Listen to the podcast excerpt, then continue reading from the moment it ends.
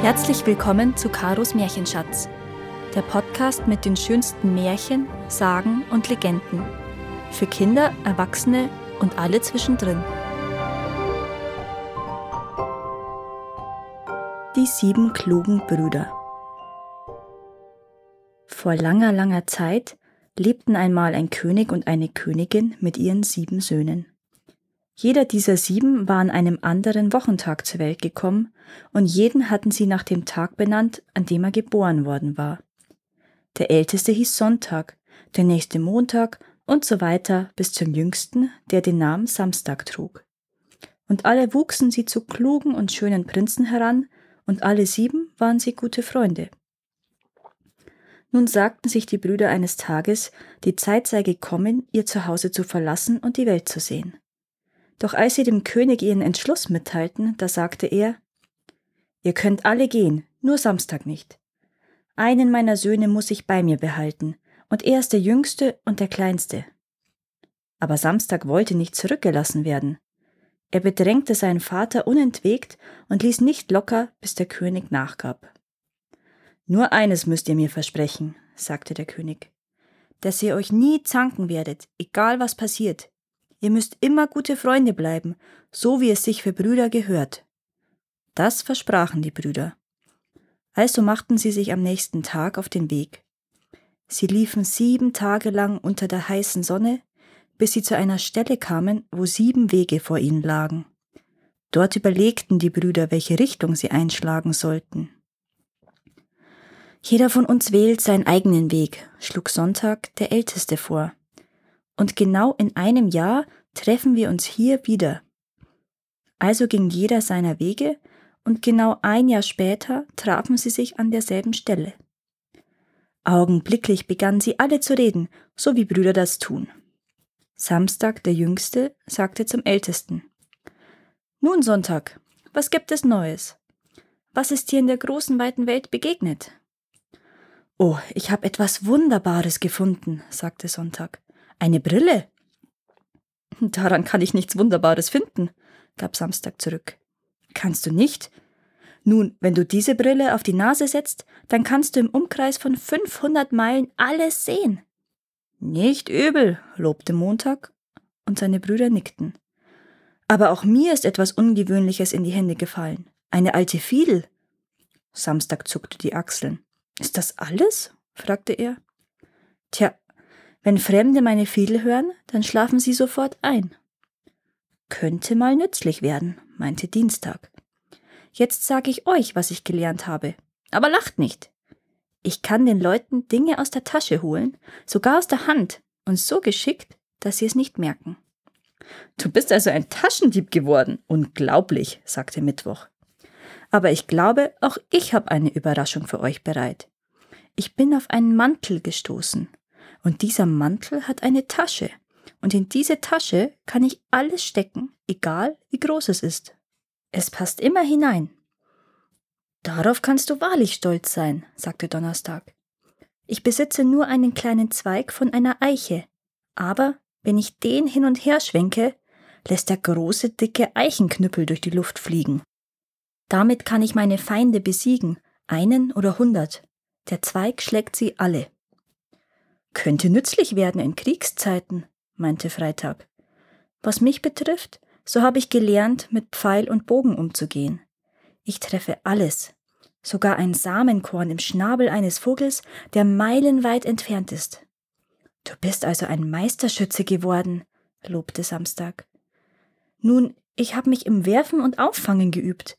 Mit der rechten Hand kann ich alles werfen, selbst einen schweren Meilenstein, so hoch, wie ich nur will und mit der linken fange ich ihn dann wieder auf. Zeig es uns, kleiner Bruder, rief Sonntag. Zeig es uns. Wartet ab, ihr werdet es schon noch sehen, sagte Samstag.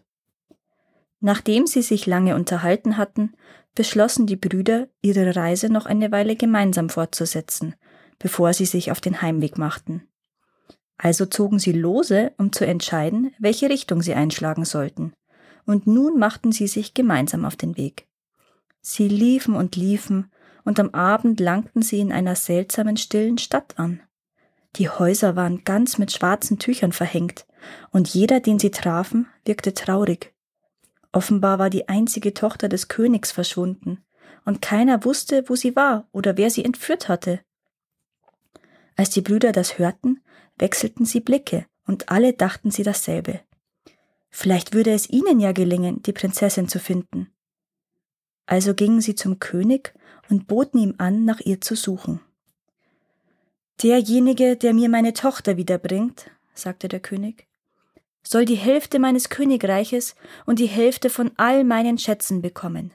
Dazu die Hand meiner Tochter, falls er mag. Sonntag ging zum Fenster, setzte seine Brille auf die Nase und schaute hinaus. Ich sehe ein dunkles, unheilvolles Schloss, sagte er, und darin einen alten Mann. Er hat ein Gesicht in der Farbe von Pergament, langes graues Haar und Gewänder in Schwarz und Gold. Und neben ihm steht ein schönes Mädchen mit Tränen in den Augen. Wie sieht es aus? flehte der König. Es hat sechs Finger an der rechten Hand, erwiderte Sonntag. Dann ist es wirklich meine Tochter, rief der König. Und der alte Mann ist der Zauberer, der sie unbedingt heiraten wollte. Ach, es wird euch nicht gelingen, sie zu retten, denn er ist ein arglistiger Mann. Vertraut uns, sagte Sonntag. Wir werden sie finden und euch wiederbringen. Die sieben Brüder brachen auf. Sonntag zeigte ihnen den Weg, und sie waren lange unterwegs, bis sie schließlich zu dem dunklen, unheilvollen Schloss kamen. Siebenmal klopften sie laut an die Tür, und dem Diener, der ihnen öffnete, sagten sie, sie seien sieben Königssöhne und wollten den Zauberer sprechen. Der Zauberer ist beschäftigt, er feiert seine Hochzeit, wandte der Diener ein. Dann kommen wir ja gerade noch zur rechten Zeit, sagte Montag. Wir sind da, um bei der Hochzeit Musik aufzuspielen. Man führte die Brüder in einen prächtigen Saal, und dort, umringt von Hochzeitsgästen, stand der Zauberer. Er hielt ein Mädchen, das ganz traurig dreinblickte, fest an der Hand. Und dann? Nun, dann klemmte sich Montag die Fiedel unters Kinn und fiedelte leise seine Musik. Da schlossen alle die Augen und versanken in tiefem Schlaf. Nur die sieben Brüder nicht.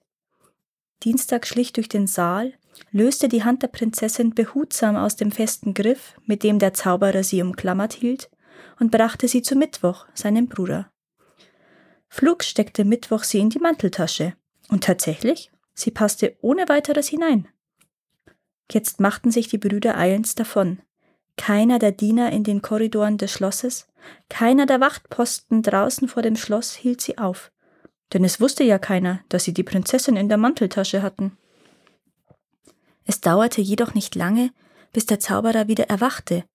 Sofort wurde ihm klar, was geschehen war. Er befahl einem Trupp Soldaten auszureiten, um die Prinzessin und die sieben Brüder gefangen zu nehmen und zurückzubringen. Die Brüder waren noch nicht weit gekommen, als sie Pferdehufe hörten. Sie schauten zurück und sahen die herangaloppierenden Soldaten.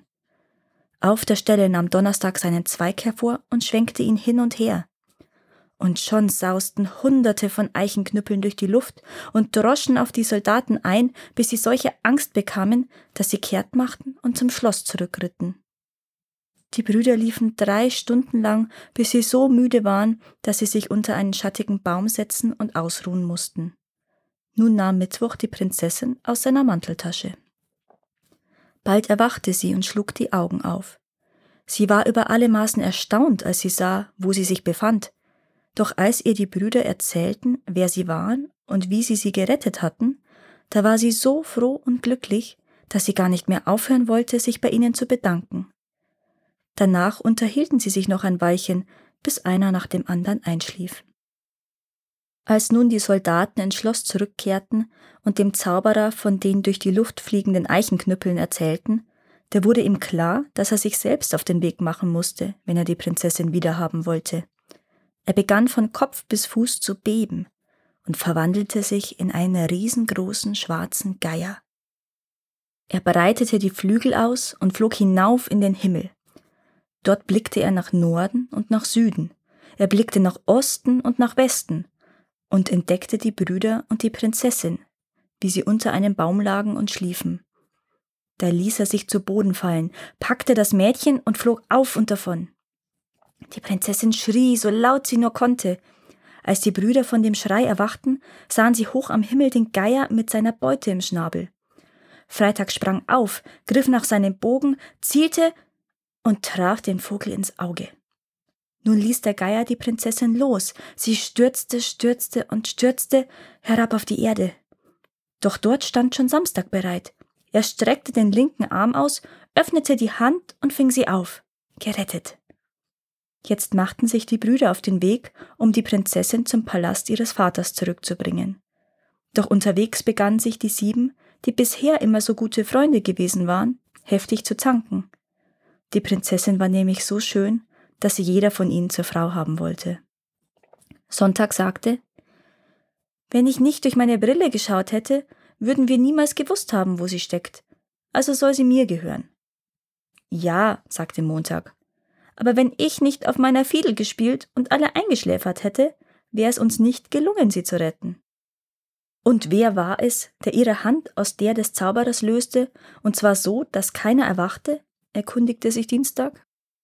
Wenn ich sie nicht in meiner Manteltasche verborgen hätte, wäre sie von den Wachtposten gesehen worden, als wir das Schloss verließen, sagte Mittwoch.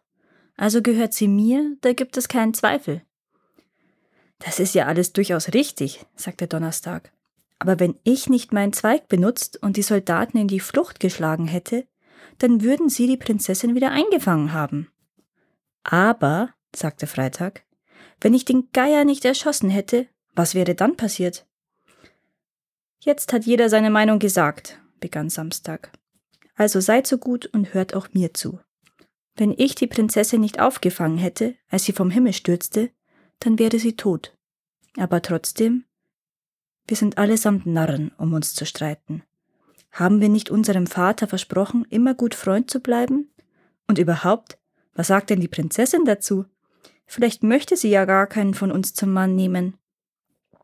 Damit drehte sich Samstag zu der Prinzessin herum, die hinter ihnen herging. Ein Lächeln lag auf ihrem Gesicht.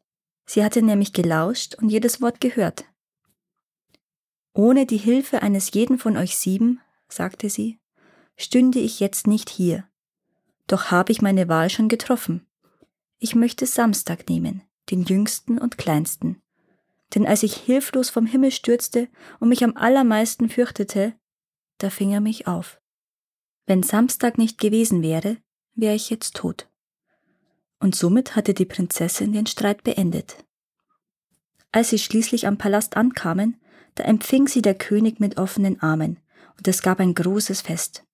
Trompeter bliesen, Kanonen krachten, und von jedem Turm und jeder Zinne flatterten die Fahnen. Und danach wurde eine prachtvolle Hochzeit für Samstag und die Prinzessin gerichtet, und wieder wurde gefeiert. Nachdem das Fest vorüber war, bot der König den sieben Brüdern die Hälfte von allem an, was er besaß. Die Hälfte seines Königreichs, die Hälfte seiner Schätze. Als Belohnung, weil sie seine Tochter gefunden und gerettet hatten. Aber Samstag sagte, er wolle nichts davon haben. Die Hand der Prinzessin sei schon Belohnung genug. Also teilten die sechs anderen alles untereinander auf, und es gab kein einziges Mal Streit, nicht einmal eine ganz kleine Meinungsverschiedenheit. Nun wurde es Zeit für die sieben Prinzen, in ihr eigenes Königreich zurückzukehren. Die Prinzessin nahm sie natürlich mit. Und der Vater der sieben Brüder war unsagbar glücklich und stolz, als er sie wiedersah und sie ihm erzählten, was geschehen war. Meine Söhne, sagte er, ihr seid kluge, schöne junge Männer, und dazu seid ihr auch noch gute Freunde. Was will ich mehr? Nur noch eins hat mir gefehlt zu meinem Glück. Eine Tochter. Und jetzt habt ihr mir eine mitgebracht, eine wunderhübsche Prinzessin, Gemahlin meines jüngsten Sohnes Samstag. Und dann wurde auch in diesem Königreich ein großartiges Fest gefeiert. Danke, dass ihr auch dieses Mal zugehört habt. Es würde mir sehr helfen, wenn ihr diesen Podcast abonniert und wenn er euch gefällt, mit euren Freunden und eurer Familie teilt. Habt ihr Vorschläge oder Wünsche für weitere Geschichten? Dann schreibt mir. Meine Kontaktdaten findet ihr in den Show Notes. Bis zum nächsten Mal.